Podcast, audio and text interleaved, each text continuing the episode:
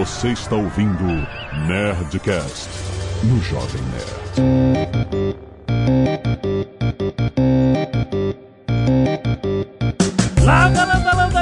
Nerds! Aqui é Alexandre Antônio, Jovem Nerd. O inglês formal me dá nervoso, me dá medo até hoje. Aqui é o Guga Mafra e eu não hablo inglês.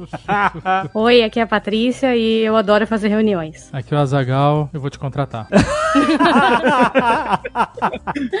é, rapaz. Muito bem, nerds! Estamos aqui em mais um Nerdcast Speak English. Hoje com o Guga Mafra e com a Patrícia. Mafra, Mafra também. também. Um casal, estamos com um casal Mafra. a gente queria falar sobre inglês formal e a gente achou muito interessante ter a experiência desses dois que moram nos Estados Unidos e lidam com isso o dia todo, inclusive. Mas mora nos Estados Unidos numa, num, num estado, na cidade que fala pouco inglês, inclusive. que é um dos de- grandes desafios que eles têm. Falar inglês onde quase ninguém fala Quase inglês ninguém fala inglês. Unidos. Não é verdade. Nosotros hablamos inglês todos os momentos.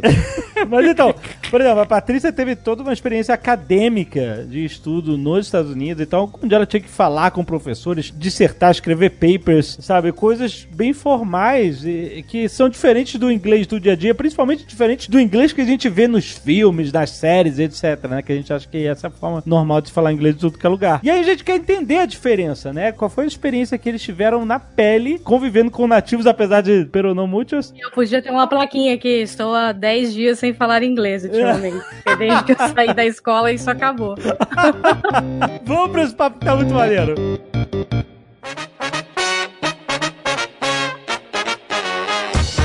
A primeira vez que eu senti a necessidade de falar um inglês formal, a gente tava na Nerd Tour, Califórnia, 2014. A gente foi pra um hotel em Las Vegas. Aham. E a gente foi muito maltratado no hotel, cara. Foi muito triste, assim. A gente chegou lá, o cara não queria receber nosso carro, mandou a gente pro outro estacionamento. Aí a gente foi pro outro estacionamento. Aí o cara do outro estacionamento falou que, não, aqui é só o VIP. Quem é você pra entrar com esse carro aqui no, no meu estacionamento? Caraca! Foi bem confuso mesmo, né? Pode crer. Sério? Porra. Foi muito ruim, cara. Aí a gente teve que voltar, assim, foi, foi bem ruim. E aí, quando a gente chegou, a gente também pegou um quarto bem ruim. A gente tava cansado, tinha viajado o dia inteiro, sabe? Tava um calor absurdo e tal. Assim, sabe quando as coisas vão, vão se juntando, assim, você começa a ficar de saco cheio? Ah. Aí eu fiz uma reclamação no, no hotel. Na verdade, eu fiz ela por escrito. Em algum momento eu tava precisando entrar no site do hotel pra mexer uma reserva, uma coisa assim. Aí eu aproveitei, entrei e mandei um e-mail mal criado, sabe? Porque isso tira de você aquele, aquele momento de, Frustração. de frustração, pô. E aí, imediatamente, cara, eu mandei o e-mail, deu, sei lá, três minutos, alguém me ligou. Caraca. É, e aí eu tava tão puto, e a pessoa me ligou e começou a falar assim, yes, mister,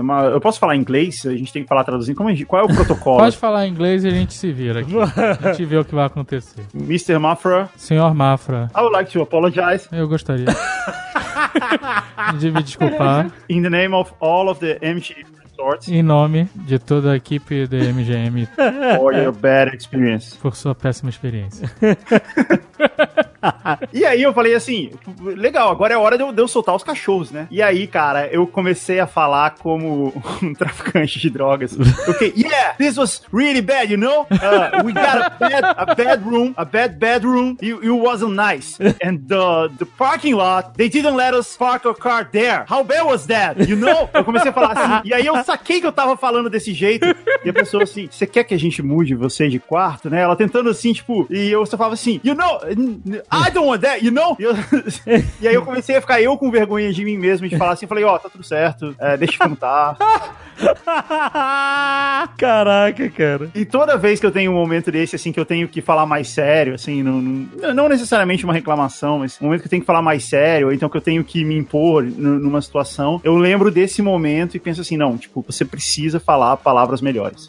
Aham. Tem algumas palavras que são positivas também, mas que elas são meio demonizadas. Tipo, nice, good and fine. Teve uma vez que eu tive que fazer um exercício que era um parágrafo que soava bem assim, sabe? Minhas férias foram boas. Eu me diverti nas minhas férias. Eu viajei nas férias. E aí a gente tinha que substituir todos os good por outro adjetivo qualquer e tentar soar mais educated, entendeu? Sounds professional. É, exatamente. E ser o menos lacônico possível, assim, igual o Google falou. Tipo, é, my car was bad. Tipo, bad pode significar todas as coisas, sabe? Então, o exercício era justamente você ficar tentando construir as frases com pelo menos três palavras ao invés de uma só tipo, nunca falar só bad, e você tinha que usar palavras que expressassem algum sentimento ou alguma coisa sensorial, tipo, algo que tenha a ver com a audição ou com o paladar até que fosse, mas não podia usar good, não podia usar bad, não podia usar nice, fine, nenhuma dessas palavras demonizadas aí da rua, vamos chamar assim. É. E é engraçado porque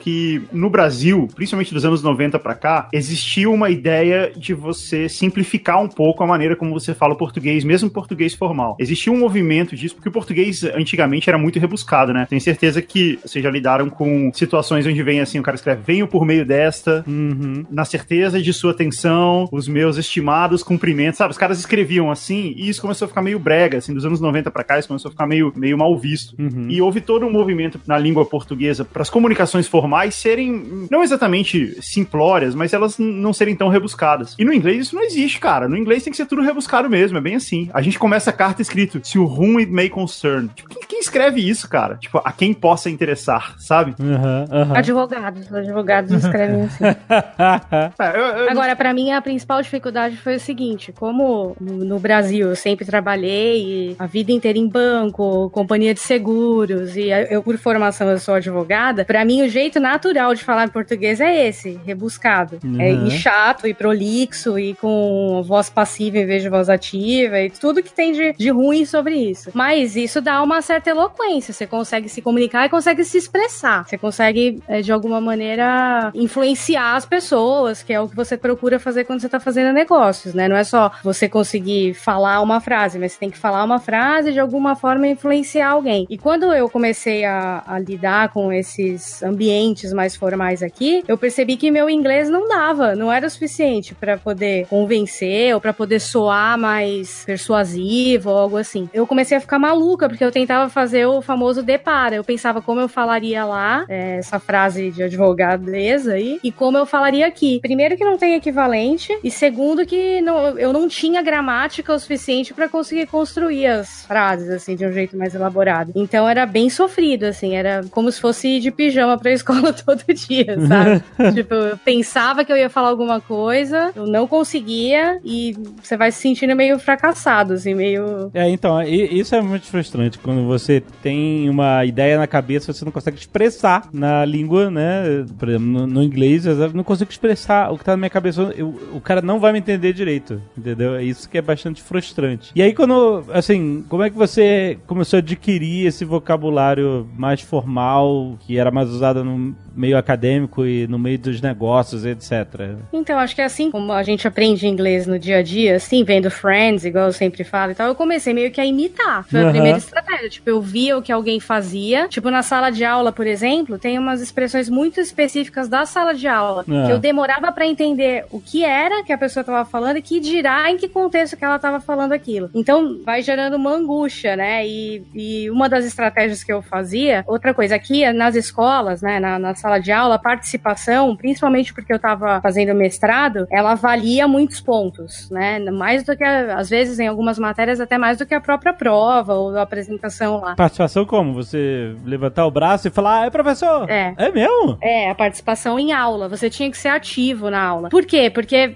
como é uma aula de mestrado, pressupõe que você não tá lá só para ter aquela uma via de ensinamento, em que o professor despeja o conteúdo. Então, os alunos, de alguma maneira, têm que também participar e conversar entre si e interferir na- até na forma como a aula está sendo ministrada, de acordo com o teu know-how, enfim, tem toda uma. Até a geografia da sala de aula é preparada para isso, é como se fosse um anfiteatro, não tem o professor tão lá no meio, tem toda uma, uma Uhum. técnica voltada para essa história do aluno participando. Se espera que o aluno participe, né? E aí eu, obviamente, no começo, eu ficava muda, ficava, putz, eu não vou fingir que ninguém tá me vendo aqui. E eu não, não sou exatamente tímida, mas não era uma situação que eu tinha um conforto para sair falando. E isso era horrível, porque invariavelmente acontecia de um professor perguntar algo para mim. E quando alguém te pergunta alguma coisa, você fica numa desvantagem. Quando você pergunta, você pode refletir como você vai fazer aquela pergunta e tentar soar, pelo menos ensaiar um pouco, nem que seja só mentalmente, o que, que você quer falar. Então eu comecei a fazer o seguinte: primeiro, era a primeira a perguntar alguma coisa, porque já tirava muita pressão, assim. você tá, saía na vantagem, é verdade. Exatamente. Eu já saía na vantagem. E uma coisa que depois intuitivamente eu fui entender melhor é que, como eles esperam que você tenha critical thinking, que eles falam, ou seja, que você tá pensando criticamente sobre aquilo que eles estão ensinando lá, muitas vezes, se você fizer uma pergunta inteligente, é melhor do que você dar uma resposta inteligente. Então eu fiquei especialista em fazer a primeira pergunta. Essa é bem incrível, hein? Ao invés de você dar uma resposta inteligente, fazer uma pergunta inteligente, fica muito Sim, mais porque fácil. a bola tá na sua quadra, entendeu? Você joga e depois você vê o que acontece. Você saca onde você quiser. E você tem tempo pra pensar, e aí É. depois vocês podem só falar aquelas palavras de oh, great, really É, great, é nice. isso aí. Você falar nice. Não, eu, eu posso falar nice, é verdade. Agora, você falou que você usava o que você aprendeu em Friends, né? No começo, tá? Eu fazia isso também, só que eu usava o que eu aprendi em Scarface. Não, eu lembro, eu lembro de uma situação em que eu tinha que. Uma das primeiras, assim, de, da escola também. Eu tinha que falar com o professor alguma coisa bem banal, assim. Era algo do tipo: posso entregar o trabalho por e-mail ou preciso trazer impresso? Algo assim. Ah. E como eu tava nessa meta, vai, vamos chamar assim, de falar o máximo que eu pudesse nas interações que me dessem mais conforto, e lá, descer a escadariazinha que tinha lá, chegar até o professor e perguntar: preciso entregar por e-mail ou eu tenho que trazer impresso? Era uma interação boa, porque ele ia saber quem eu era. Também, isso, tinha, isso também era relevante. Eles decoravam os nossos nomes, assim. Você usava uma plaquinha, depois eles decoravam. Então era muito comum você ir se apresentar: Oi, eu sou a Patrícia, é, sua aula é muito legal, algo do tipo, né? Deixava maçã, maçã na mesa do professor. É, não é bem bajulação, mas era, digamos. sim, é- sim, só pra você marcar presença. Tipo, ó, eu existo, eu tô aqui, eu sou, eu sou a Patrícia. tarará. É, e até pra mostrar um pouco essa desenvoltura também, porque isso era um ponto fraco, então eu tinha que de alguma forma fazer isso aparecer de algum jeito bom. No mínimo ele ia pensar, putz, ela é desinibida e é, mas ela tá aqui, ela tá tentando, algo pelo menos assim. E aí eu fui me aproximando assim da mesa e eu tinha obviamente pensado no, no jeito, vamos dizer, friends de, de falar com ele, com o professor. E conforme eu fui chegando, tinha um aluno assim, sabe quando o outro aluno te corta e vai Ah, falar ah, antes de você? ah. Passou uma menina na minha frente e ela começou a falar desse jeito que eu tava falando. Quase que for whom my concern, may I, blá blá blá. Ah, Eu- toda formal, é isso? muito formal, mas muito formal mesmo, assim. Tipo, e era uma pergunta banal também. E eu não tive dúvida. Eu virei as costas e voltei pra minha mesa. tipo, eu pensei, não, hoje à noite eu vou assistir The Office e vou tentar voltar amanhã. Porque só com Friends não dava pra segurar. E Caralho. depois, enfim, por literalmente, por observação, eu comecei a ver qual era o professor que era mais formal ou qual que era mais tranquilo e eu comecei a escolher melhor, assim, como que eu ia abordar. Mas você consegue exemplificar algo, tipo assim, um pensamento de, ah, eu falaria dessa forma muito coloquial, mas eu aprendi a, a ser um pouco mais formal e eu falei dessa forma. Você tem algum exemplo prático que você lembre? Ah, tem muitos, assim, mas acho que o principal era, era você tentar soar mais, usar mais palavras, acho que era isso um pouco, do que só é, hi or, ou hello ou, ou coisas do tipo. Então, por exemplo, poderia meramente falar what? Isso significaria o quê? E a pessoa iria entender. Ela quer saber o que eu disse. Mas isso é muito friends, vai, vamos chamar assim. Então, É, esse what é uma parada que eu fazia também, que é meio bizarro, É né? até E meio porque- rude, né? É, what?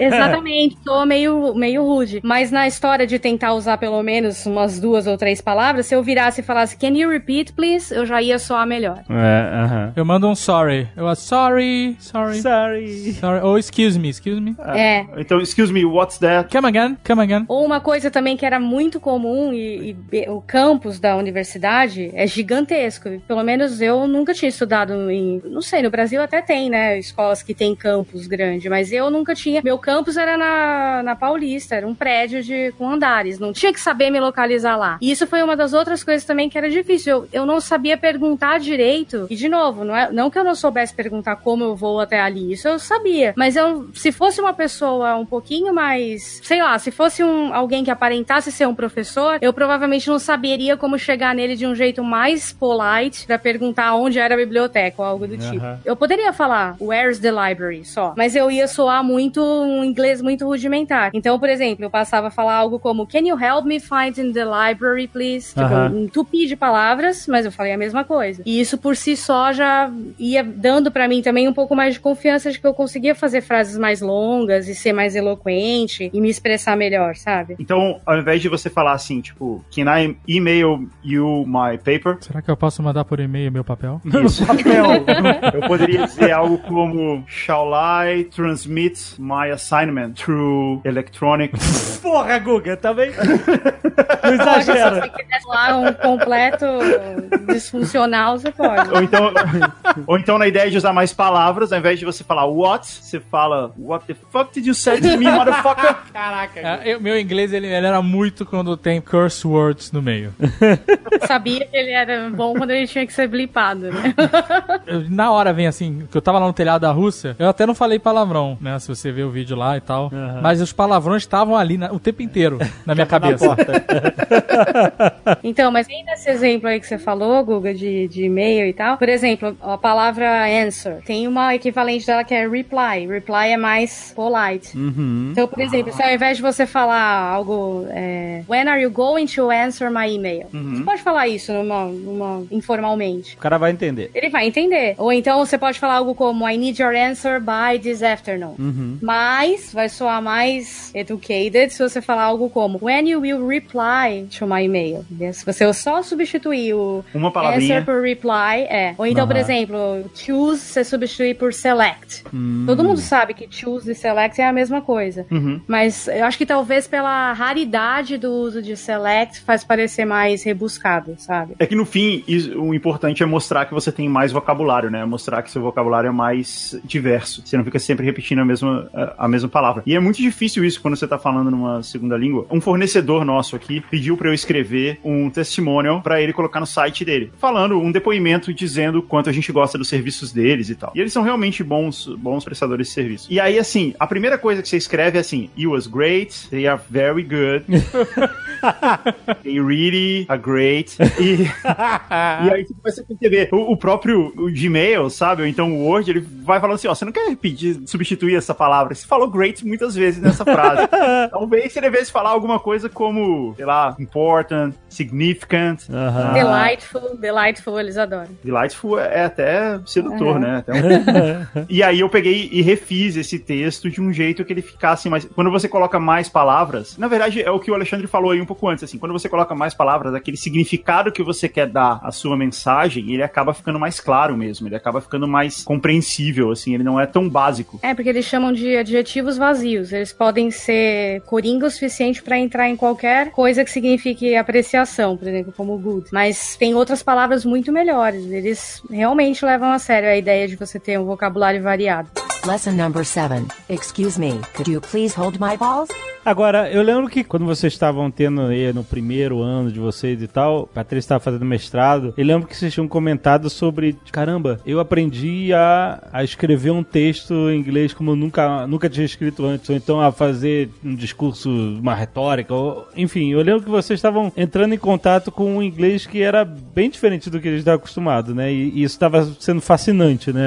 As coisas que você estava aprendendo. O que mais você aprendeu com sua experiência aí? Apesar de escrever muito em português e tal, eu acho que por ser native speaker, a, a gente nunca para pra aprender por que, que você faz determinadas coisas. Então, assim, eu, eu considero que eu escrevia bons parágrafos em português. Mas quando eu comecei a aprender a estrutura do parágrafo, vamos chamar assim, em inglês, eu comecei a perceber que eu escrevia mal em português. tipo, porque. Não, sim, porque eles têm uma, um esqueleto para os tipos diferentes de objetivos de textos. Que eu acredito que português também tem, só que eu nunca estudei dessa forma lá. Uhum. E quando você para pra para estudar uma outra língua, você acaba impactando positivamente na forma como você usa a outra que você já sabia também. Então eu comecei a notar, por exemplo, que aquela estrutura clássica dos, sei lá, do próprio Shark Tank, sabe? Quando eles fazem aquele Hello, Sharks.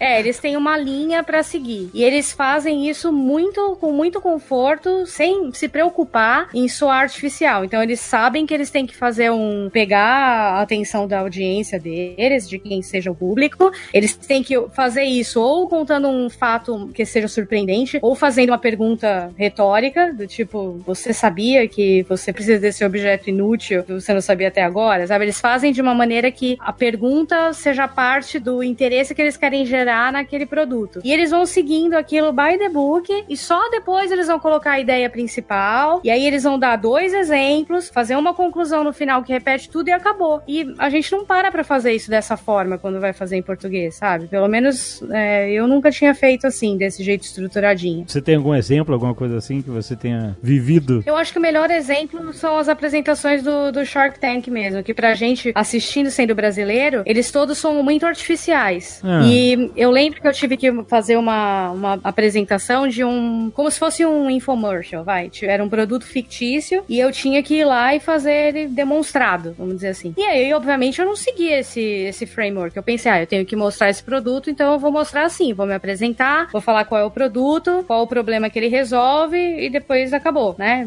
De- Me despeço e tchau. Uhum. E e seguindo a técnica deles, de pitch, vai, vamos chamar assim, eles começaram a incluir um monte de etapa nesse meu speech, o próprio grupo que eu tava trabalhando, que tinha justamente a ver com que o, o, o conforto que o americano tem com a estrutura mais quadrada, vamos dizer assim, da apresentação. Então, eles esperam que você vá falar um problema surpreendente, eles esperam que você vá apresentar como que aquele produto soluciona isso, e eles esperam que você vá falar qual é a vantagem daquele produto se você adquirir. Então, no caso, o produto era uma uma fold, como uma fold, uma Folding board. é, uma folding board, que serve pra você dobrar a roupa depois que você passa. Ah, tá. E a gente tinha que fazer ele prototipado e tal, então tinha que ser produtos mais banais, assim, que a gente pudesse prototipar. Aham. E aí eu tive que fazer, eu tive que parar, foi um requirement, eu tive que parar pra fazer algo engraçado sobre o produto. eu tive que parar e falar, tá, mas você tem que falar alguma coisa que seja catchy sobre ele. Igual quando tem no Shark Tank, né? Que aí o cara tá falando alguma coisa só, sei lá, sobre piscina. Aí ele fala assim: Who wants to dive with me É, in those profits? Ah, Aham, aham, ele tem que fazer um, um, um- um comentário, sabe, bem humorado. Fazer um trocadilhozinho Exato, quase um trocadilho, é bem isso. Aham. E aí, obviamente, eu não consegui fazer, porque pra gente isso soa meio ridículo até, né?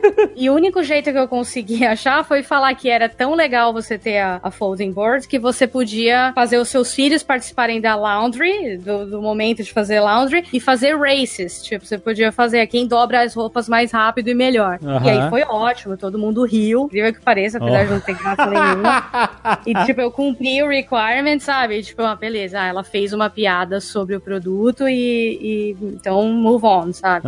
Isso é muito legal, assim, isso é bem surpreendente, porque é uma diferença de percepção cultural, assim. No Brasil, se você faz um discurso ensaiado desse, a gente tem a tendência de achar que isso é, é pouco natural, Engessado. é que ele é engessado, que ele não é verdadeiro, né? E aqui não. Aqui, se você faz um discurso muito natural, se você vai lá e apresenta de uma forma muito orgânica, da maneira que você fala normalmente, você é percebido como mal preparado. Parece que você não se deu ao trabalho de preparar, que você só chegou lá e saiu falando. Sim. E isso é mal visto. Por isso que no Shark Tank, quando você assiste o Shark Tank americano, você tem essa característica, assim, eles sempre falam um negócio que parece que é meio um templatezinho, sabe? Parece um jogral, né? O cara chega e fala, Hello, Sharks, did you always wanted to, sei lá... Fold your laundry.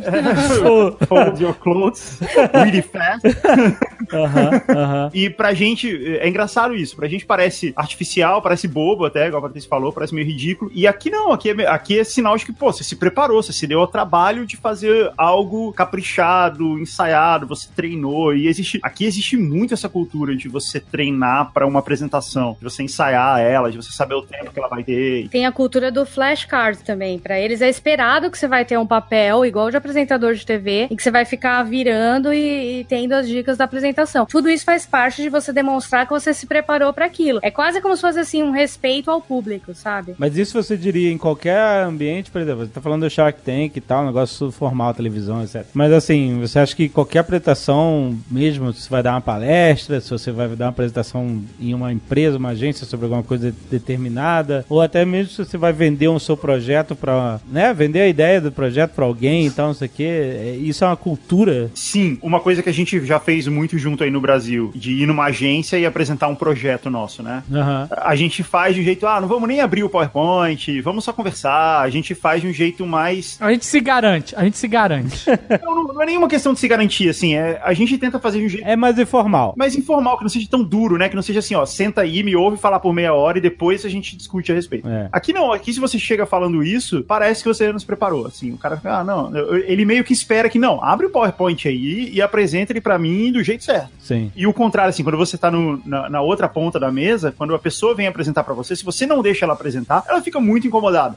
não, eu não quero, eu só quero fazer. A pessoa fica, ela para, responde você e fala, posso voltar pra minha apresentação e falar até o fim, sabe? Tem muito isso também. Cara, eu lembro que eu- a gente foi numa BGS anos atrás. A gente conseguiu acesso exclusivo, é, dificílimo de entrar lá no stand da Warner pra ver o Mad Max, o jogo Mad Max. Eu lembro, eu tava lá. Que hoje já, já foi lançado há muitos anos, mas, eu- mas é, ele não tinha, ele ainda estava em desenvolvimento e era closed doors, ou seja, só pessoas especializadas e convidados da Warner poderiam entrar e ver uma apresentação sobre o jogo porque ele ainda estava era mistério, ainda não tinham revelado um monte de coisa e tal. Aí a gente conseguiu, eu, Azagal, o pessoal da MRG, foi todo mundo lá na, na sala ver a apresentação. Aí o cara falou assim: "Olha, gente, ele vai o, sei lá, o Brian aqui vai vai apresentar em inglês pra vocês o jogo, ele vai jogar e ele vai falando enquanto a gente joga pra vocês verem. Deixem pra fazer perguntas no final, beleza? Aí o cara tava mostrando, mostrando, de repente o Didi, o Didi, Diogo Braga, da MRG. Didi chegou e falou assim: Vem cá, mas será que você pode fazer isso aqui se você puder? Ele fez uma pergunta no meio do cara e interrompeu o cara. Cara, o americano travou, fez uma cara e o outro assessor expulsou o Didi da sala. pergunta pra ele. Ele foi, ele foi expulso. Falou assim: a gente falou que você só podia fazer pergunta no final, cara. Por favor, espera lá fora. E o cara, ele expulsou o Didi, cara. E aí, ficou todo mundo com o cu na mão, tipo assim, caralho, não fala nada.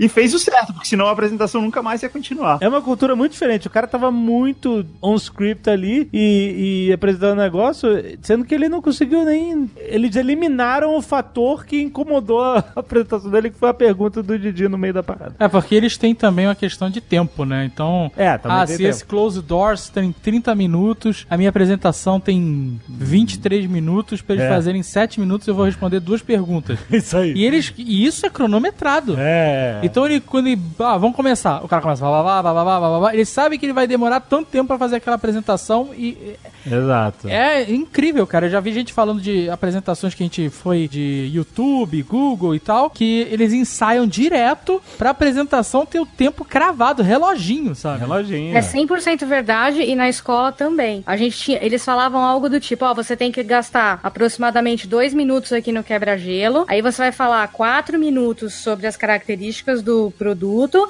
depois no final você vai levar um minuto pra apresentar o time e aí depois você faz o wrap-up em, em 30 segundos, porque no wrap-up você não pode colocar informações novas. E aí você acha que isso é modo de dizer, mas não é modo de dizer, é real.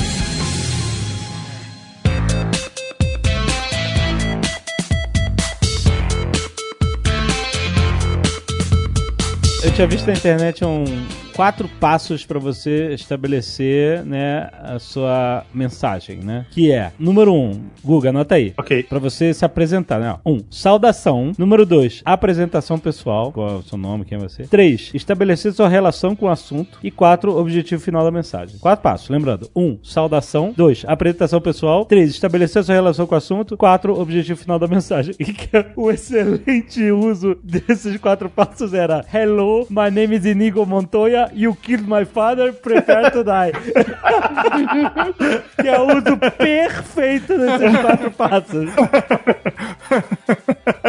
Mas existe isso também, né? Existe esse espaço, como, como a, a Patrícia falou, né? Eles têm uma cartilha, assim, do, né? do, do que você fazer numa apresentação. Tem, tem sim. E inclusive, dependendo do tipo de apresentação, ela tem uma estrutura diferente. Então, por exemplo, nesse exemplo que eu tava dando do produto, era uma apresentação que eu ia fazer uma exposição de algo. Se fosse uma narração, teria uma outra estrutura. Ah. Se fosse uma, uma argumentação, teria uma outra. E tem uma, uma última que é a comparação e contraste, que essa eu já fui muito, vamos dizer assim, cliente desse tipo de apresentação. Em reunião de, sei lá, de fornecedor, vai, IBM, ou Oracle, coisa assim. Era muito comum e só depois é que eu fui entender por que, que era tão engessado daquele jeito. Ah. Eles primeiro comparam o produto, depois eles fazem as similaridades, depois eles falam as diferenças e depois eles retomam explicando por que, que você tem que escolher aquele. E de novo, você até perguntou se isso é para qualquer apresentação, em qualquer ambiente. Eu acho que no ambiente de negócios o comparação e contraste é muito usado e o, a exposição também. A argumentação acho que mais para conduzir reunião ou gerenciar conflito, coisas do tipo. Agora, comparação e contraste é um clássico e a exposição também, que é esse que tem a piadinha, o quebra-gelo, Aham. explicar qual é o problema que o produto está resolvendo. Isso é bem clichê, sabe? Agora, o Guga no início falou, ah, eu tava reclamando lá do, do, do hotel e tal, e tava num inglês de rua maluco que... It was really bad, you know? I didn't like it. Então, vocês teriam... vocês teriam um exemplo de, depois, como vocês aprenderam a lidar com situações assim, como seria o inglês mais certo? Como você pra faria hoje, Guga? Essa é a pergunta que o Jovem Nerd quer fazer. Cara, eu, eu não sei, acho que eu faria igual. Talvez possa ser estratégico para persuadir, né? Eu só não, eu só não mandaria mais um e-mail. é mais ou menos como a Patrícia falou e como o Alexandre falou também. Tem meio que uma fórmula, assim, você tem que seguir ela. Então você, você chega e. Essa fórmula aí do Inigo Montoya é excelente, aliás.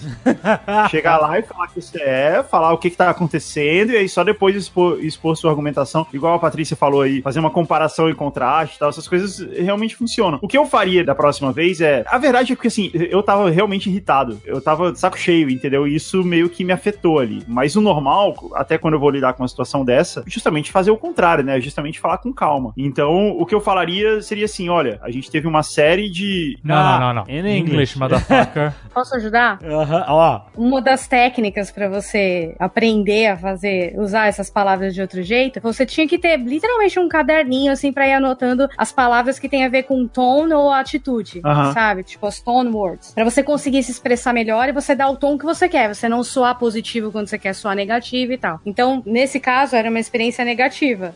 Então você teria que falar a mesma coisa usando as seguintes palavras. Vou falar e você faz. Disappointed, irritated e shameful. São Shame! são três melhores palavras para expressar negativamente. Você vai dar o tom daquela comunicação que você quer passar só por usar essas três palavras no- na estrutura. Seja lá como você vai fazer. Se você puser shameful, irritated, disappointed, eles vão entender que você está com um tom de negatividade Então- e isso vai ser muito mais E persuasivo. frustrated? Frustrated não funciona? ah, sacar uma coisa dessa. Eu, Frustrated é maravilhoso. eu adoro frustrated. Ah, very frustrated.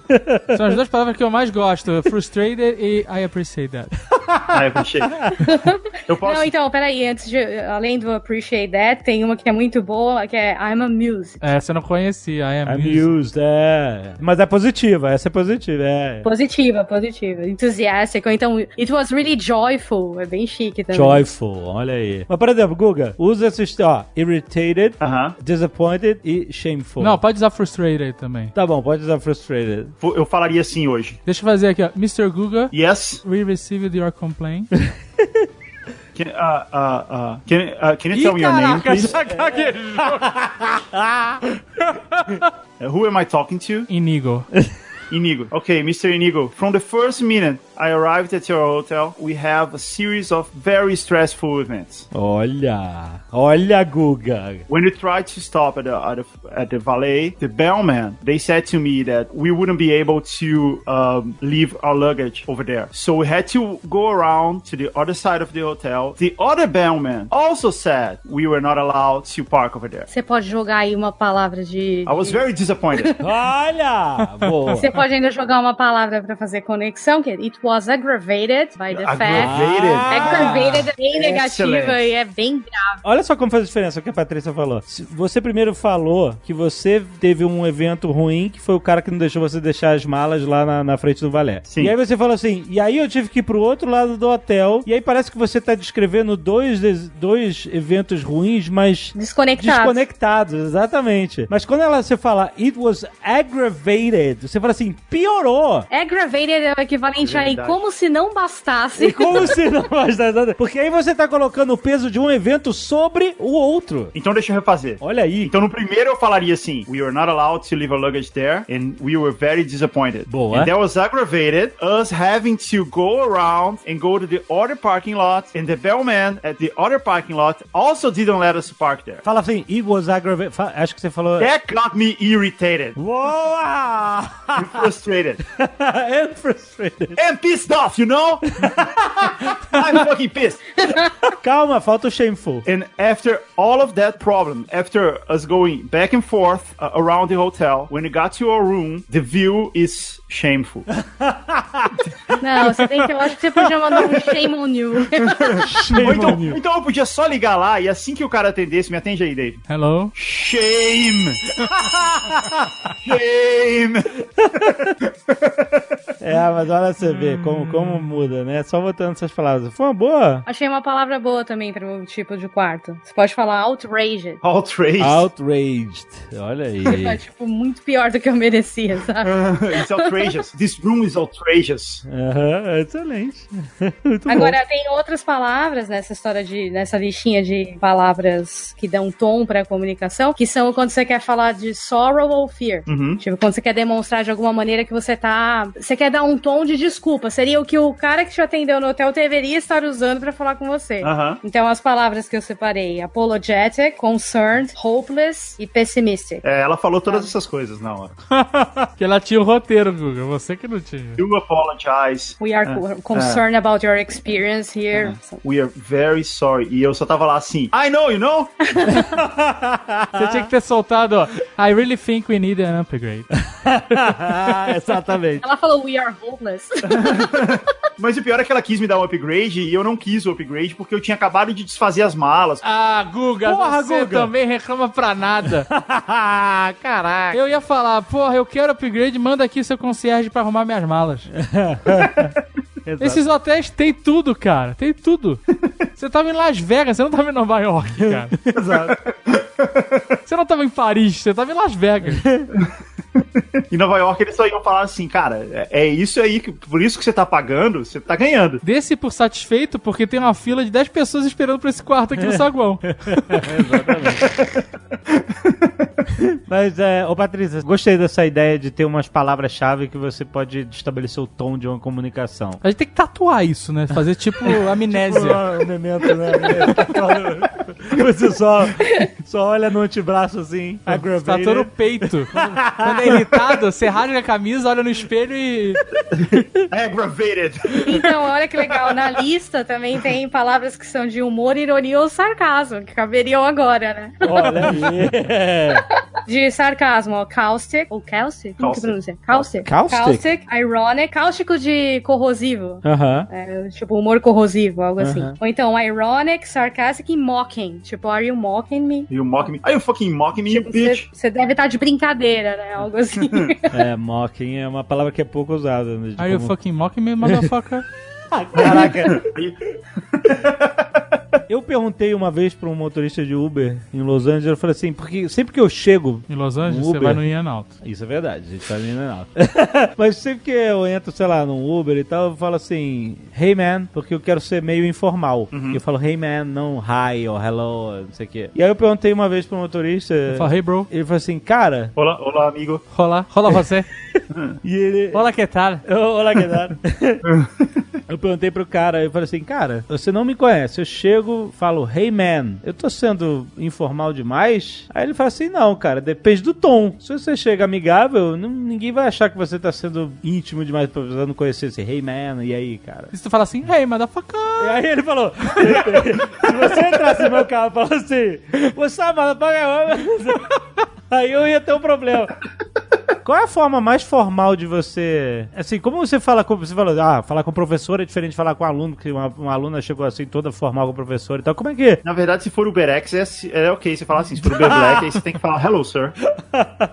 Good morning, sir. Eu acho que, eu tô lembrando, sei lá, um exemplo em que, é que você falou que você tá chegando no Uber, né? Talvez um exemplo pra você chegar de um jeito bem polido. Eu já passei por isso, por exemplo, indo falar com a coordenadora do meu curso. Então eu ia chegar na sala dela, entrar na sala dela, eu ia ser anunciada e eu tinha que falar uma primeira coisa. Certo. E aí a primeira coisa que eu falei foi: Hi, thank you for having me here today. Ah, muito bem, muito formal. É algo como obrigada por me receber. Algo Obrigado bem- por me receber. Thank you for E sobre isso eu fazia um erro durante muito tempo por má tradução, assim, de falso, falso cognato, sabe? Hum. Que era a história do, do please to meet you. Eu entendia que meet you era tipo encontrar. Ah, Mas na verdade conhecer. você só usa please to meet you na primeira vez que você vai conhecer a pessoa, que você vai estar com aquela pessoa, quando você conhece ela. E, ele, e tem uma regra de ouro que eles dizem que é: se você passou o momento de shaking hands, aquele primeiro contato, se você falar please to meet you depois vai ser awkward, sabe? Ah, é. Então, o momento de falar please to meet you é tipo aquela hora de olhar no olho assim e falar, ah, please to meet you. Quando você tá conhecendo a pessoa, cumprimentando. É, naquela janela de tempo, ela é cabível. Depois disso, aí você pode falar, it's a pleasure to meet you, se você estiver sendo bem formal. E se, e se acabou a reunião e você não falou isso e você quer falar na saída, vamos dizer assim, ou seja, você já tem o resultado da reunião, aí você fala, it's been a pleasure meeting you. Aí você fala no final, pô, agora que já aconteceu, foi, um- até que foi bom te conhecer. Algo assim. Essa é, essa é ao vivaço, né? É ao vivaço. Não, mas é, é, entendi. Você tá se referindo ao passado, tipo assim, olha, pegando todo o contexto, ó, it's been. Isso aí it's been é reunião de divórcio, mano. É, bem isso. Porque se você tá. se- Se fosse em português, você poderia a qualquer momento durante a reunião falar algo como: Ah, que bom que a gente tá se reunindo, né? Você Aham. falaria isso de um jeito mais descontraído. Agora, nesse formalismo todo, não tem jeito. Agora, os jeitos informais de falar é, esse please to meet, you, porque eu também passei um pouco por isso. Eu tô contando todo o formalismo, mas eu estava numa universidade. Então, às vezes acontecia de eu ter que, por exemplo, mandar uma text message pra combinar com alguém do meu grupo, onde que a gente ia se encontrar e fazer o trabalho, e eu comecei a ver que, putz, ninguém me escreve assim. Primeiro que eles têm as, as abreviações próprias deles que demoram um tempo pra você se acostumar. Tipo, eu recebia muito BCS, eu não sabia o que que era. BCS? É because. Nossa! É igual o nosso PQ, sabe? Tipo, Aham. é, enfim, coisas desse tipo. Eu recebia vários te- textos assim, que falava, ah, caraca, agora o que quer dizer isso? Pois é, porque às, ve- às vezes eu leio, eu sigo alguns americanos e, e, né, as pessoas que falam inglês, escrevem inglês no Instagram principalmente, e às vezes, cara, os textos, eles são enigmas pra mim. que as palavras e siglas que eles usam passam a não fazer sentido, cara. Fica difícil entender. Sim, o BCS era um, o BRB era terrível também, que era Be Right Back. Be right back. Aham. Esse eu acho que é mais, mais comum pra quem joga e tudo mais. Mas pra mim era, caramba, que contexto é esse? e tal. E GG, você sabe o que que é GG? GG. GG eu descobri recentemente, eu ficava, que porra é essa? Good game. Good game. É quando, é quando você. Normalmente, quando você perde, você vai cumprimentar o vencedor. Você fala, ó, bom jogo, né? Good game. Você fala GG.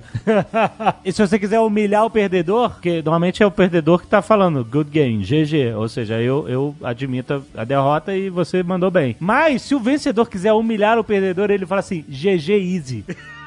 Caraca. Nossa. O GG é Na verdade Z, é entendeu? Didi, né? Didi, é, é, mas é, em português, G- Didi Easy, né? Good- é, e aí você tá, na verdade, você que ganhou, tá falando que o cara foi um merda que você ganhou dele fácil. mas você não vai usar isso numa reunião, garanto. É. Ou não, né? não. Se você for advogado, você pode mandar. E se você ganhar a discussão ali, tu manda Didi. É, dá uma piscadinha. Didi Easy. é, Didi Easy.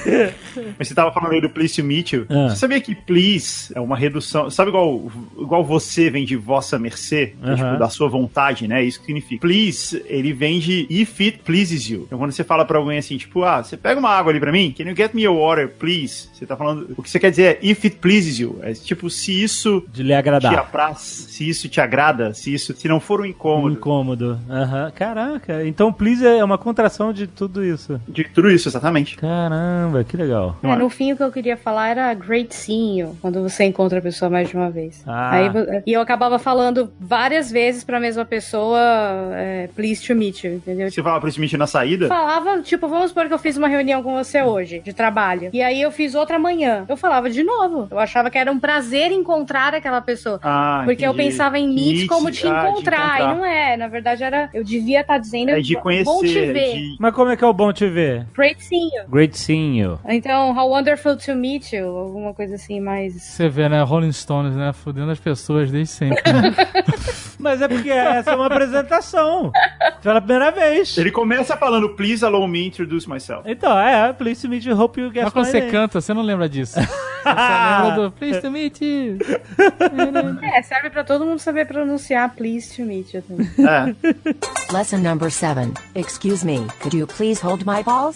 Vocês moram nos Estados Unidos, é- os Estados Unidos é um país multicultural, principalmente aonde vocês moram, na Flórida, né? Você lida, principalmente no ambiente de negócios internacional, você lida com muita gente diferente de culturas diferentes, né? Como é que a gente aprende a usar o inglês certo para determinadas culturas? Existe isso? Não existe. Acho que nem é o inglês, é a forma de se comportar, né? De se comportar, de se expressar, né? É, até porque os americanos eles são cuidadosos pra dizer, eles dizem que eles não são o, o idioma principal dos negócios, então quando eles dão essas teorias sobre comunicação não verbal em diversas culturas, por exemplo, que são as outras coisas além da linguagem que fazem você conseguir se relacionar com alguém de uma outra cultura, né? Eles são cuidadosos a ponto de falar, não importa que língua você vai estar falando, tem algumas normas da cultura daquele lugar, daquele grupo com quem você quer fazer negócios, que se você não respeitar, você vai ser mal interpretado. É tudo uma questão de como você vai ser interpretado. Uhum. E às vezes isso tem diversas graduações. Pode ser algo que você passa por cima, como por exemplo, horários de almoço. No Brasil é totalmente atípico em relação aos Estados Unidos. Não só a duração, como o começo e o fim do almoço. O tanto que o brasileiro está aberto a fazer reuniões de trabalho durante o almoço e o americano não. Coisas desse tipo. Eu até acho o seguinte: dependendo do lugar em que a sua universidade é, tem uma carga mais forte do que é característico daquele lugar. Então, por exemplo, você vai estudar oceanografia, se você estiver numa universidade que é perto do oceano, provavelmente você vai tirar o melhor disso. E aqui, é, em todas as cadeiras, vamos dizer assim, da University of Miami, acho que por causa dessa pluriculturalidade aí, tem uma carga muito forte de ensinar essas diferenças culturais. Existia uma preocupação muito grande em explicar o que que era de cada região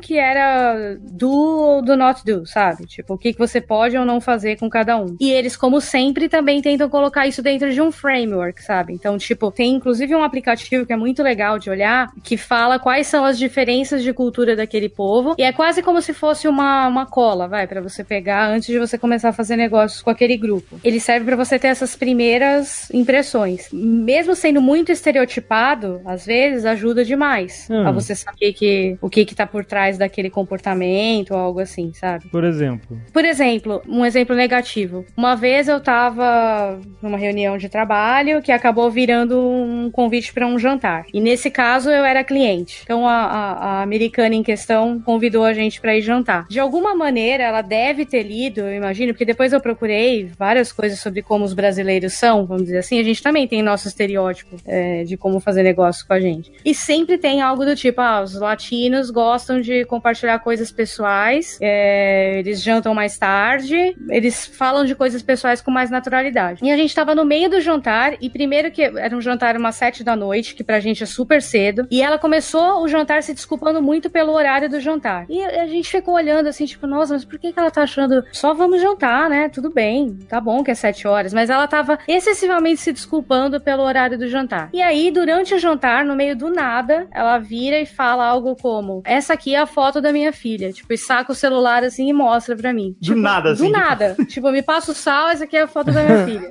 sabe?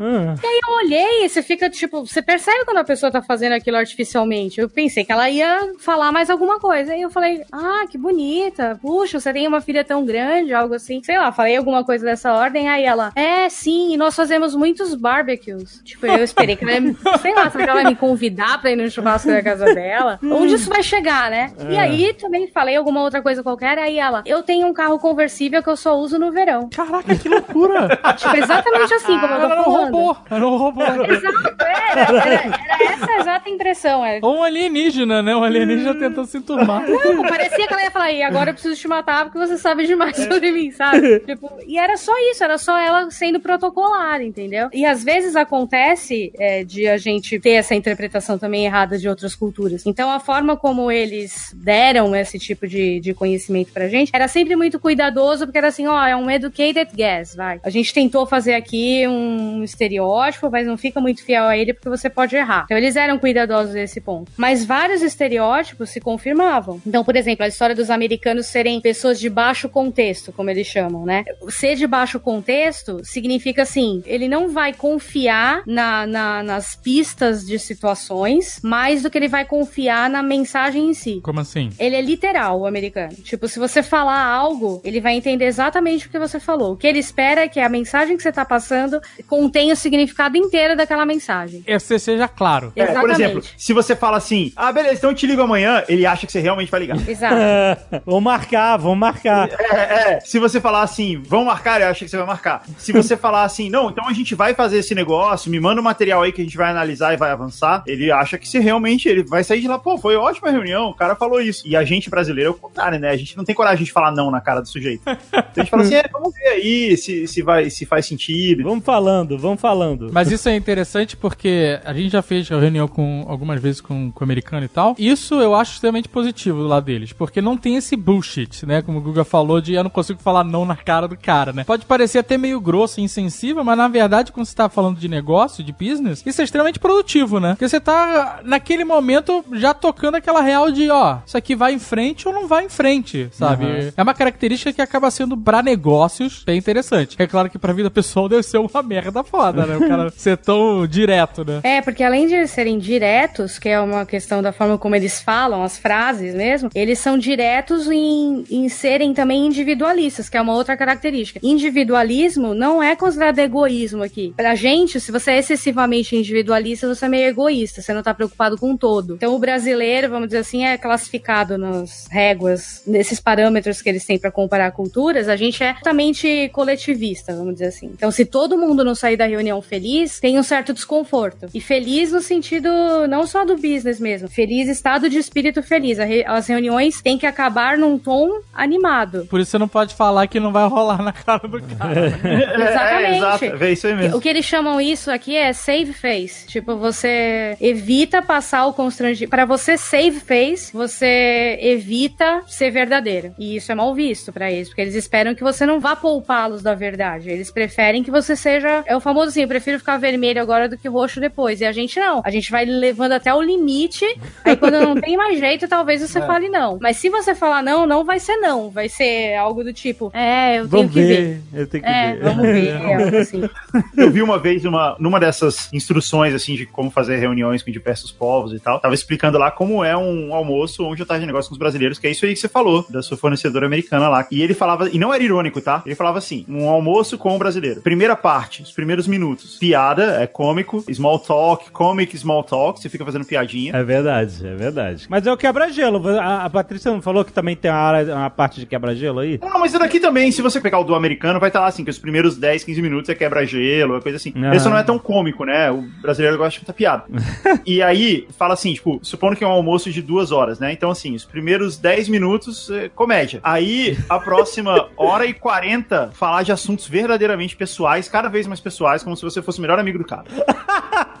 E aí, nos últimos 10 minutos, que se realmente fala de negócio. E, cara, é exatamente assim que a gente é. Então, e aí eles explicam isso porque eles, falam, eles dizem que os brasileiros ou os latinos, a gente precisa se sentir individualmente conectado com aquela pessoa. É, Pra aí, então, você conseguir avançar e fazer negócio. E aí, como que isso é, é para os negócios é complexo? Você acaba tendo, como eu sei de exemplo, você conhece. Eu, eu vou fazer esse negócio com a IBM, sei lá, porque eu conheço o fulano da IBM e nada de errado vai acontecer com o meu projeto. Uhum. Agora, os americanos, eles compram a IBM como um todo. Eles não compram aquela pessoa que se conectou individualmente com ele, entendeu? E a outra característica é o fato que os americanos, eles querem chegar do ponto em que você se apresentou até o ponto em que você fez o negócio muito mais rápido que a gente. A gente gosta da dança, de alguma Isso. forma. E a explicação disso tá naquela história de baixo ou alto contexto. Por que que, eu até brinquei que eu, que eu gosto de fazer reuniões? Porque o meu jeito de, de persuadir sempre foi muito treinado para entender quais são os interesses daquelas pessoas da reunião, qual que,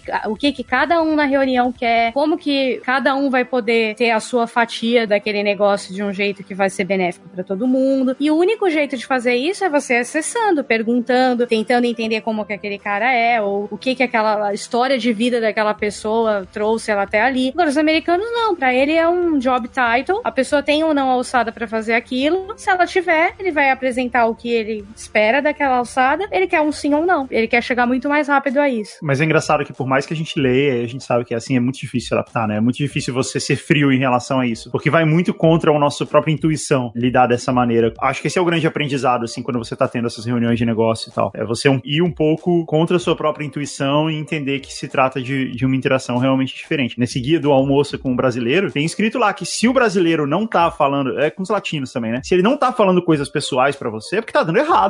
Você tá. Sim, você, não quis é, se conectar, é. você não foi com a. Não, não vai dar certo. E, é. cara, e é exatamente. A gente é assim entre a gente e também com os gringos. Isso é totalmente verdadeiro. É, numa dessas worksheets de cultura também, que tinha, era mais específica sobre o México, mas de alguma maneira a gente é colocado como Latin American. E, e isso causa problemas absurdos, né? Porque tinha lá algo do tipo: espere que você vá ser tocado em algum momento durante a reunião por essa pessoa da América Latina. E aí tinha um requinte de estar tá escrito assim: eles vão tentar contato físico com você no seu shoulder or arms. Tipo, eles vão encostar no seu ombro. Uhum. isso é muito invasivo para um americano. Tipo, o personal space do americano, inclusive eles demonstravam isso. É um braço, tipo aquele. Eh, um braço de distância ao seu tipo redor. Tipo o homem vitruviano. Né? Exatamente, né? é o vitruviano.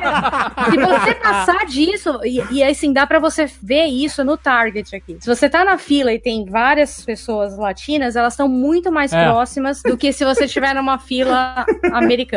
Se começar a tocar salsa, então. Não, é, é bizarro. Não, mas é porque, por exemplo, quando você vai cumprimentar um americano ou uma americana, não rola beijinho. Não, de jeito nenhum. Às vezes nem aperto de mão. É totalmente awkward. Eu não sei aonde que eu fui. A gente foi numa, num evento, numa reunião que tinha americano. E aí eu fui cumprimentar. E aí a mulher me deu a mão e eu fui dar os beijinhos. E eu percebi que ela ficou assim, oi. Mas ela, ela ao mesmo tempo que ela, oi, sabe? Ela entendeu que eu era brasileira. Então foi assim, eu falei, agora eu vou, senão vai ficar uma merda, né? Vai ficar pior. É, você, aí eu dei os dois beijinhos assim, rápido, sabe? Mas assim, os dois entenderam o que tava acontecendo naquele momento, sabe qual é? Uh -huh. Eu já passei pelo oposto. Tipo, eu não, não gosto muito também de contato. Eu acho que o meu personal space é tipo de mais pro americano. Como eu sou estereotipada porque eu sou brasileira, acontecia às vezes na própria escola já, ah, sim, brasileira!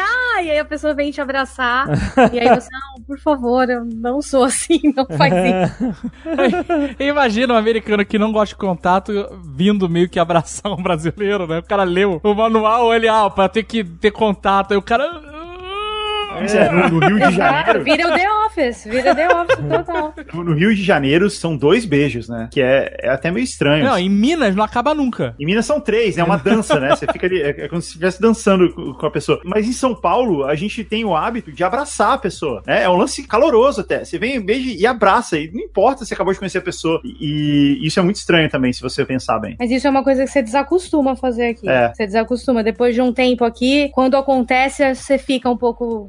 Será que a pessoa vai me beijar mesmo? E a gente nota isso quando a gente vai em festa, alguma coisa de amigos. Às vezes acontece de ter americanos lá. Tem a mesma proporção, mas tem americanos, tem brasileiros, às vezes tem latinos. E aí você vê que a pessoa tá chegando na sua direção e você não sabe qual é o protocolo. Você Caraca. não sabe se você vai abraçar, se você vai beijar, se você vai levantar, se você vai estender a mão. É muito constrangedor, muito constrangedor. Porra, tinha que botar um japonês nessa festa aí.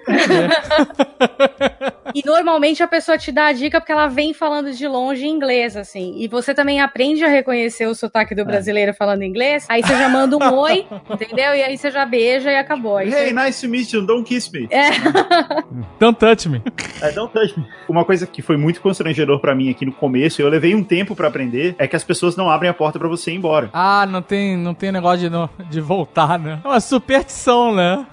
é, é, é até baseado nisso. Mas a gente, mas todo mundo faz. A gente faz, a gente vai. E, e, e assim, por exemplo, se eu vou na, na, casa de vocês, na casa do David e do Alexandre, cara, eu entro na casa, eu tô dormindo lá, fico de pijama na casa, ainda assim, na hora que eu vou embora, tipo, então tá, então vou, a gente vai se despedir, vai pro aeroporto, aí você tem que ir lá abrir a porta. Uhum. Porque senão, porra. E aqui não, as pessoas não fazem isso. Então, aconteceu algumas vezes de eu estar tá indo embora numa reunião, e aí eu fico lá esperando a pessoa abrir a porta pra mim, e ela fica esperando eu ir embora.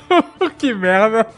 Aí eu É, mas é porque a gente tem uma cultura de, de mordomo. O É. mordomo abria a porta pra você, você não fazia isso. Então, Não, e e ela não sabe que eu tô esperando ela abrir a porta, assim. Ela simplesmente não entende o que, que tá acontecendo ali. Aí até eu sacar isso, depois de umas três vezes aí que eu percebi. Mas aí você fica em pé no meio da sala com a sua mochila de asinha e tênis laranja e, e meias coloridas olhando pro cara. Deve ser uma cena, cara. Ah, eu quero. Vamos marcar uma reunião, Guga, por favor. Eu vou de assistente só. Além disso, tem uma outra coisa muito awkward que a gente faz, e eu, eu passei por isso a semana passada. Você sempre tem uma- um novo mico pra passar, né? Você acha que não vai ter mais nenhum e sempre vem mais um. Que é de ficar dando tchau em várias ondas. Eu até contei pro Guga. Eu fui numa, numa reunião e aí a reunião acabou dentro da sala de reunião. Entre a sala de reunião e eu ir embora, tinha uma recepção do lugar, tipo um, um hall, e aí o hall de elevadores. Então o que aconteceu? Eu fiz a reunião, a pessoa acabou a reunião, ok, obrigada, que bom, eu me despedi dentro da sala. Imagina uma salinha de vidro dessa sala de reunião. Me despedi, ah, obrigada, que bom, etc, etc, e saí. Passando pela recepção, a pessoa me seguiu até a recepção. E aí, dei tchau de novo pra pessoa, porque a gente nunca meio que se despede de um jeito É. tão ríspido Ah, se a assim, gente não se despedir três vezes, não foi pra valer. É, no telefone também é assim. É, pra você exato. se despedir no telefone é, tipo, quase que uma dança, como você falou. Aí eu peguei, olhei pro, pro cara e falei de novo, ah, então, eu não tinha mais nada pra falar. Então eu só falei, então tá, então obrigada de novo, sabe? Muito awkward. Aí eu fui pro hall de elevador e o cara foi atrás de mim no hall de elevador também. Pô, mas esse cara tava te escor- eh, escoltando pra fora, né? O cara era segurança, o cara era segurança. Você achou que tava tendo reunião? Como eu tava, como eu tava visitando o prédio dele, ele tava fazendo as coisas dele. Tipo, acabou a reunião, ele foi pra recepção, depois ele foi pro andar dele, no mesmo hall de elevadores. Eu só tinha que ter ficado olhando pro chão, mas o silêncio era tão desconfortável que eu dei tchau pra ele três vezes. Depois eu quis morrer dentro do elevador. Porque ele ficou, ele ficou literalmente olhando assim pra minha cara, pensando, você não vai me dar tchau de novo. E eu dei. I dare you, né, cara? Uhum, é. O cara vai até passar tempo do cara, vai atrás dos brasileiros, né? Vamos ver quantas vezes. Parcou até meu carro e abriu a porta pra mim. Outra- coisa que eu aprendi de tchau, e que na verdade é muito bom, é que quando você tá numa festa, você não precisa dar tchau pra todo mundo. Você dá tchau só pro anfitrião e vai embora. Nossa, isso, isso é muito bom, hein? Isso eu Isso é gostei. muito bom, não é? Isso eu gostei. E no começo, quando eu ia dar, dar tchau pras pessoas, ficava todo mundo meio tipo, tchau? Tá bom, cara. Tipo, o que você tá me falando que você vai embora? parece, parece que você foi avisar pra pessoa, você vai no banheiro e você avisa, ó, vou no banheiro. Exato. Que carência é essa, né? Que carência. E aí você, isso, e você também tem a chance de chegar e dar um oi geral, porque você não precisa abaixar e dar um beijo em cada pessoa que já tava na festa quando você chegou. Isso também é bem bom. Você chegar e dar um oi é bem bom também. Isso, isso eu já não fazia, na verdade. Eu chegava e fingia que eu tava lá antes de todo mundo. Que ridículo. Mas em reunião você tem que falar com todo mundo na hora que você chega. Não, é, reunião, reunião não tem jeito. Mas na reunião você tem que se despedir de todo mundo também, ou você pode dar tchau pro CEO da empresa e ir embora. Não, cara, você sai andando. Você, você levanta, você, você dá um tchau geral, assim. Você não precisa cumprimentar, você não precisa apertar a mão das pessoas pra ir embora. Uma outra diferença protocolar de reunião é a hora de dar o cartão de visitas também, né? Ah. Aqui você dá o cartão de visitas na chegada. Você usa o cartão pra se apresentar. Pô. É, pra pessoa lembrar do seu nome na reunião, né? Exatamente. No Brasil, é mais como, ah, então foi ótimo, adorei te conhecer, foi tão bom, vai dar tudo certo, talvez eu compre, fique aqui com o meu cartão. Aí você faz isso no final, quase como se fosse assim, ah, a gente já se conhece tão bem que não precisaria me dar, te dar o meu cartão, mas eu vou dar mesmo assim. É, é quase que um, é, um resquício, assim, da reunião. Aqui não, você já chega e dá o cartão de visitas na largada, sabe? Também é bem estranho. Eu lembro de ter recebido o primeiro cartão, assim, tipo, a reunião já vai acabar, sabe? Eu pensava algo assim.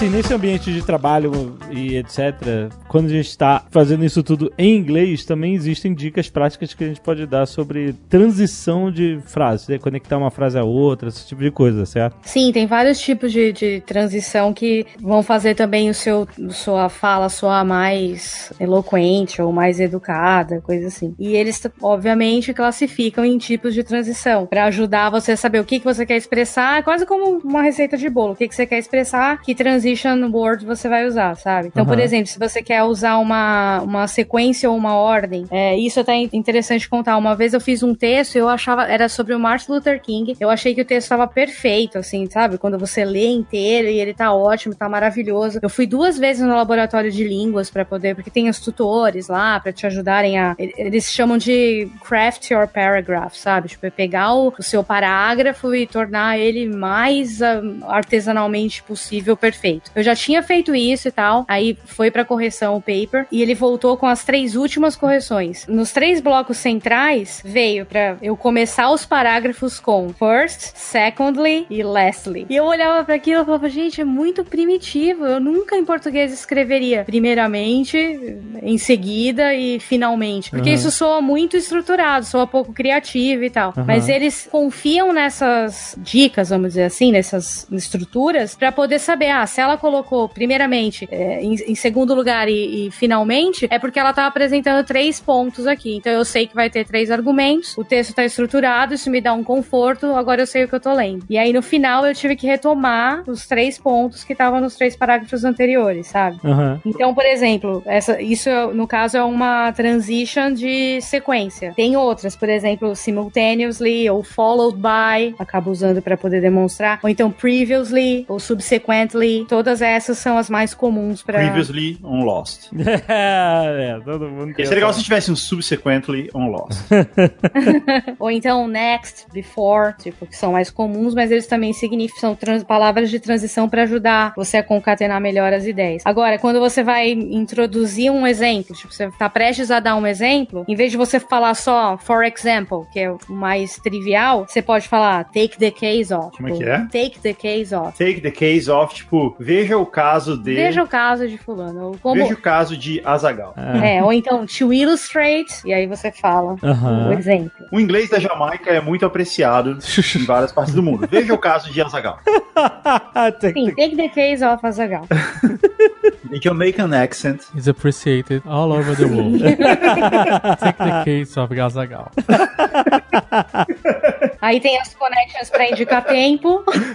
Tipo o pra quê? indicar tempo. Tipo, immediately, previously de novo. Ou então, at that time. Tipo, é bem Aham. chique também falar. At the time, é chique falar. Chique, é, parece né? soa tão errado, né? É, parece porque, é- porque é meio indireto, né? É. Mas tipo, um exemplo. I didn't know that at that time. É, algo assim. ou É, at- mas é comum, é verdade. A gente ouve direto isso. É detalhe. At that time, Azagal has never been to Jamaica. A gente pode usar só essa frase em todas as em todas as coisas. Pode servir como uma connection, inclusive. O quê? Azagal, ser uma connection em, algum, em vários exemplos. Pode, pode me usar à vontade. Pra comparar, tem similarly. Similar- é mais difícil de falar, hein? Similarly, é. Similarly, similarly. A língua vai e volta.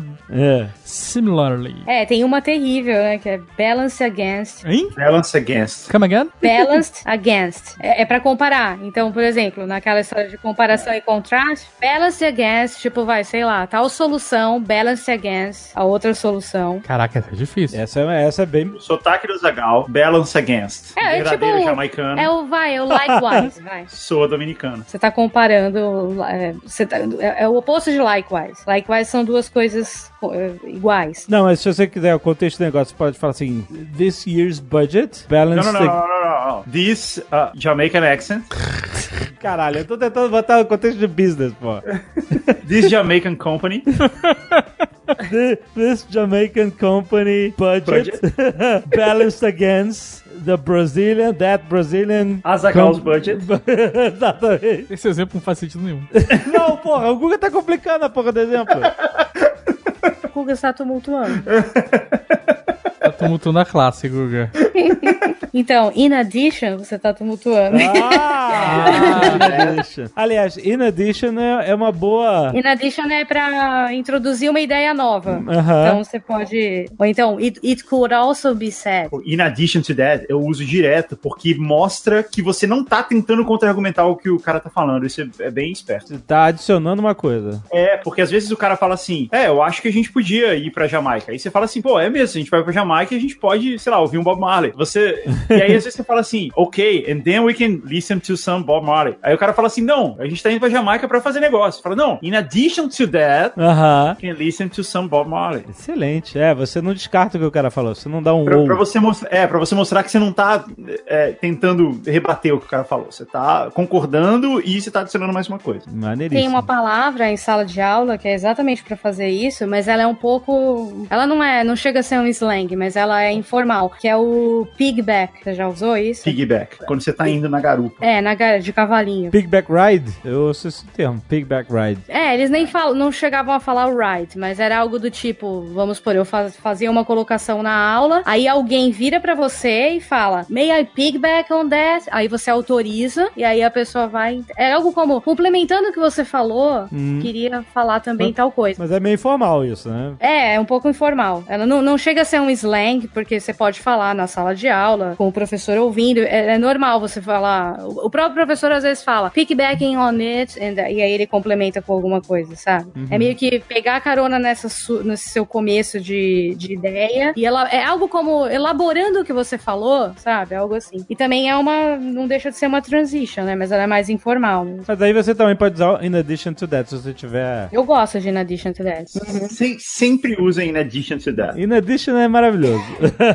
In addition é mais legal que additionally, não é? Por alguma razão. Não, é muito melhor. In addition to that. É. É, é o melhor de todos. Agora, para uma connection para falar de uma ideia oposta, para mostrar uma exceção, é on the other hand, ela é bem boa também. Eu errei uma vez, me corrigiram numa entrevista desses junkies assim, que eu falava, eu falei, né? In the other hand. Ah, porque é in, né? Isso aqui é on the other hand, porque quando você fala in the other hand, você tá dando a impressão de que você tá realmente falando de um negócio que está fisicamente na mão. É, porque in é uma preposição de, de local, vamos dizer assim. É. Então quando você fala on the other hand, aí vira, ele vira esse termo que significa por outro lado, né? Ah, você faz isso e por outro lado, tarará, tarará, tarará. O jeito que eu uso pra não confundir o in com on, que provavelmente não vale pra todas as coisas, é que, por exemplo, se preposição é pra você adiantar que é algo sobre uma posição, né? a preposição ela vai falar de lugar. Agora, on the other hand é uma ideia numa mão e uma ideia no outro. Você pode falar assim, I think we should go to Jamaica. On the other hand, Of course, man. on, on the other hand, I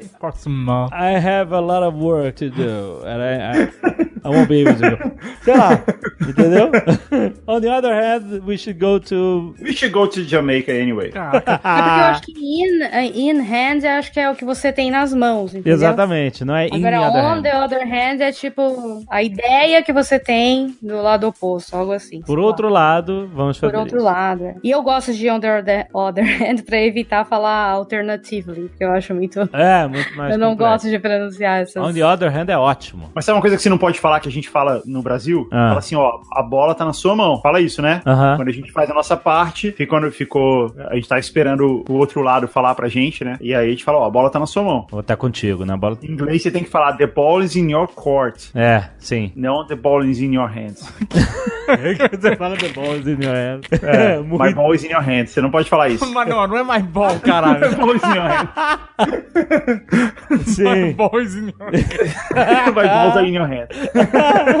nunca, nunca. Você fala, the ball is in your court. Sim. A bola tá no seu campo. Exatamente. Ah, você pode falar My balls are in your court, Guga?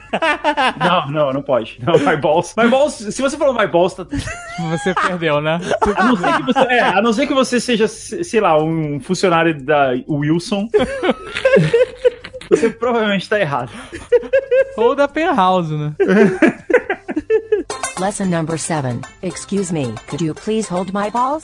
Outro que eu aprendi esses dias, mas de espanhol, é que você não pode falar. Tem uma expressão em inglês, não, muito comum, mas uma expressão que é você falar que the turkey, the bird is on the oven. Ah, o pássaro tá no forno, né? O, peru tá no forno. É, sua batata tá. E- não, não. É, é assim, não. tipo, E você não pode falar isso em espanhol porque tem uma conotação sexual. Peraí, peraí. The bird is in the oven. Existe isso? Bird, não é turkey. The turkey. The turkey. The turkey is in the oven. É, é, então, você não pode falar isso em espanhol. É, falando das culturas, no guia sobre como fazer negócio com o México, fala que você não pode dar presentes prateados, que isso vai ser interpretado como um presente barato. É lógico, né? Eldorado. É, e você não pode nunca dar uma faca de presente. Caraca. Ah, Porque isso é interpretado por eles como você cortar a amizade. Olha É aí. disrupt, tá? E no México também, quando você vai abraçar as pessoas, você tem que abraçar pro outro lado. Hein? Ah, é, isso é verdade. É sério. Ele- naturalmente gente- eles não abraçam no, do lado, deixa eu pensar, direito pra cima. Quando a gente se abraça, é, a gente vai pro lado direito. Aham. Eu ponho o meu lado direito no seu lado direito. Sim. É. E os mexicanos fazem o contrário, eles vão pro lado esquerdo. Caraca. Assim como É. o primeiro beijo no E Rio é de Janeiro. bizarro. O primeiro beijo é do lado direito, o segundo é do lado esquerdo. Se você erra, você quase beija a pessoa. mesma coisa lá na Itália, não lembra? Com a esposa do Giuseppe? O quê? Eles dão um beijinho lá, Itália, italiano, mas ela, ela é maltesa, mas essa galera dá, dá beijinho. Oi, tudo bem, beijinho? Que é coisa de galera latina. Jovem Nerd julgando ela. Eles beijam pro mesmo lado, eles vão pro outro lado, entendeu? Eles, Eles vão vão pra pro lado esquerda. Pra esquerda. Então- E aí, eh, nessa, eh, sabe, tu vai, vai, oi, tudo bem? E aí quase beija na boca, sabe? E aí você, opa, é pro outro lado. entendeu? Agora, esse negócio de presente, você falou aí de nunca dar uma faca. Porra, perdeu uma oportunidade não esse é o Jovem Nerd. Não, mas é isso é um... É um... Agora, esse negócio aí de nunca dar uma faca pro mexicano também tem pro italiano, né? Nunca dei um peixe enrolado em jornal pra um. Porra, caraca, que, que presente é esse? Uma cabeça de cavalo no travesseiro também. Não, é, não, não é bem visto. Eu fiquei imaginando a situação de negócio em que você chega com uma faca de presente. Sei lá, uma faca de brinde, É. talvez. ou- É, ou uma cabeça de cobra.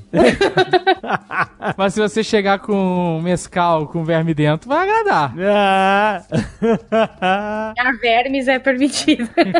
Esse lance do abraço, eles falam que é pra você tem que conectar o seu coração no coração da outra pessoa. ah, eu acho que isso Heart aí é retroplanejamento. É, e a gente tá acostumado com Nova Zelândia que encosta testa e nariz, né? Então, É, é isso Desce, aí. desce o nariz. Ali já, já virou é, uma intimidade. é uma intimidade que não tem mais volta.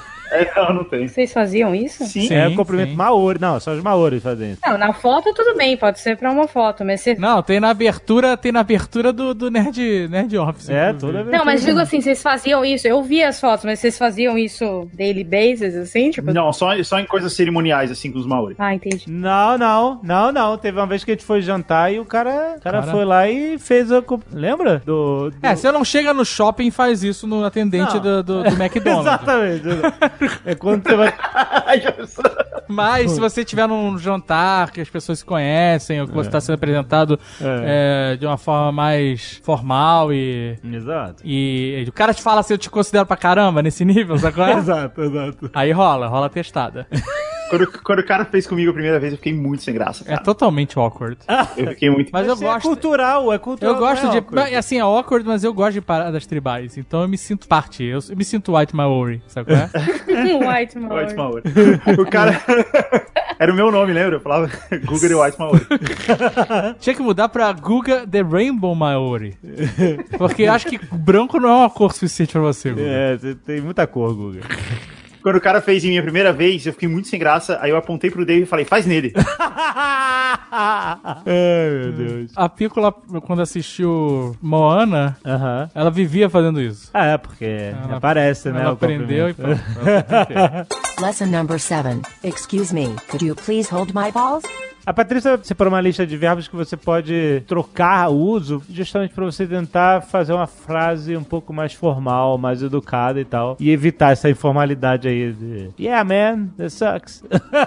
Yeah, mano. Por, não, dá uns exemplos pra gente, pra gente anotar. Sim, por exemplo, num, num, num informal você poderia falar give, né? Então, could you give me your cell phone number? Aham. Isso é ok, não tá errado. Mas se fosse mais formal, você falaria could you provide us with a copy of the sales report? Olha, provide us. Provide us. Se você falasse give, todo mundo iria entender também. Por isso que é muito mais estilo do que propriamente um erro, não é? Não é aquela situação em que a gente tá errando o inglês. É mais pra você parecer mais formal mesmo. Aham. Um Provide. outro é get, ou, então receive. É, get, get é um. É pra, você usa pra um milhão de coisas, né? Get é muito coringa, né? É, então, por exemplo, ao invés de Did you get the message I sent you? Que é ok. Poderia falar Did you receive the customer complaint? Olha aí. Ou uma- um outro verbo, come, you attend. Certo. Então, se for informal, você fala I'm sorry, I can't come to your brother's wedding. Aham. I can't come. Agora, I'm sorry, but I can attend this week meeting. É mais formal. Uhum. Excelente. Attend. Help e assist. Ah, Ao invés de falar help, você fala assist. can you assist me? I need you to help John with his homework. Aham. Essa não é uma pergunta, é a minha velha mania de fazer tudo parecer uma pergunta. O certo é I need you to help John with his homework. Aham. E o mais polite é I need you to assist the customer with his laptop. Certo. Você viu que você até mudou os parâmetros da frase pra ser uma frase mais realmente. Mas business. O outro é book e reserve. Ah, sim. Bo... It's better to book your train tickets, ou então It's better to reserve your seat for the seminar. Aham. É mais polite. Answer e reply, a gente já falou, né? Choose or select. Select é mais polite. Então, you may choose the color you like, ou então you may select the sample report to print. Certo. Tell me e explain. E aí em tell me, eu também lembrei uma coisa. Você nunca fala. é- é- outra palavra meio demonizada é think. Tipo, I think, Aham. né? Eles eu- O que é muito comum. que é muito comum. né? Você fala toda hora. Por quê? Não, mas assim, em que, em que contexto? Então, em vez de você falar I think uh, you are right, algo Aham. assim, você fala ah, algo como I have a view on that, sabe? Você fala eu tenho uma opinião a esse respeito. É Aham. mais legal do que você falar que você, ah, eu penso que I have a view on that. I have a view on that. E aí você pega e apresenta a sua view, sabe? Então, em vez de falar I think you're right, você pode falar I agree. I agree. I agree. É. Porque é mais expressivo do que I think you are right. Concorda que tem uma dúvida envolvida? É a sua É interpretação tipo um eu daquilo? acho que está certo. É, é, é. Exatamente. Agora, I agree é tipo é terminativo. Tipo, tem espaço pra interpretação. Como eles gostam de discurso direto e, e baixo contexto, eles entenderam que você concordou, é o que eles precisam, acabou. Você se comunicou melhor. I agree with the terms of service.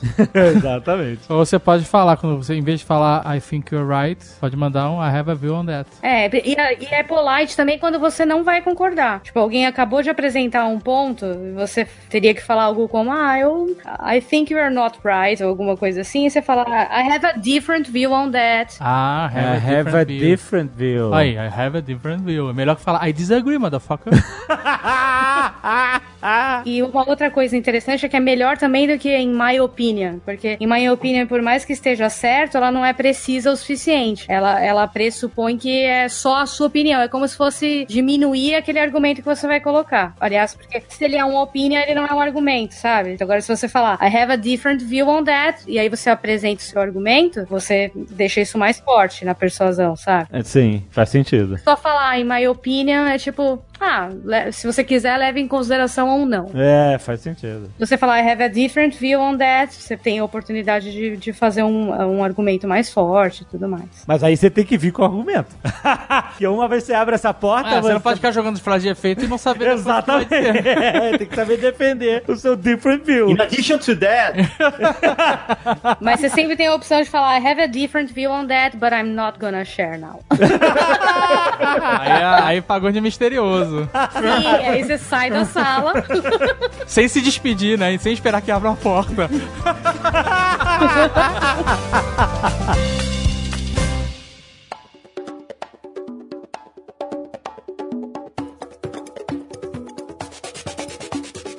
E essa acabamos de lembrar que este Nerdcast Speak English é um oferecimento da WhatsApp, Azaghal. Nossos parceiríssimos deste... Cara, o Nerdcast Speak English é um sucesso, a galera fala todo episódio. People get crazy. People get crazy. Excelente. Vamos lembrar, gente, que a WhatsApp oferece o inglês rápido com custo-benefício que você vai re- realmente pagar com os benefícios que você vai colher, você vai pagar rapidamente esse investimento que você faz, porque é um inglês rápido com material didático exclusivo e metodologia multilevel classes. Azaghal. Oh, look that. Que é justamente misturar os níveis dos alunos. Afinal, quando você vai. Tudo no- junto misturado. no mundo, não tem. Você não fala só com quem tem o seu nível de inglês. Exato. Você fala com múltiplos, não só o nível de inglês, mas também sotaques e outras culturas, etc. É tudo misturado. E o bom dessas classes em conjunto é que quem tem um inglês mais avançado que você te ajuda a puxar você pra cima, cara. E ele que tá ensinando inglês pra outra pessoa também aprende. Afinal, quando você ensina, você também aprende. Então é excelente. Você nivela por cima sempre no Multilevel Classes. Então vá conhecer a WhatsApp que tem esse foco no crescimento pessoal e profissional de seus alunos. WhatsApp.com faz a sua matrícula hoje e até mês que vem.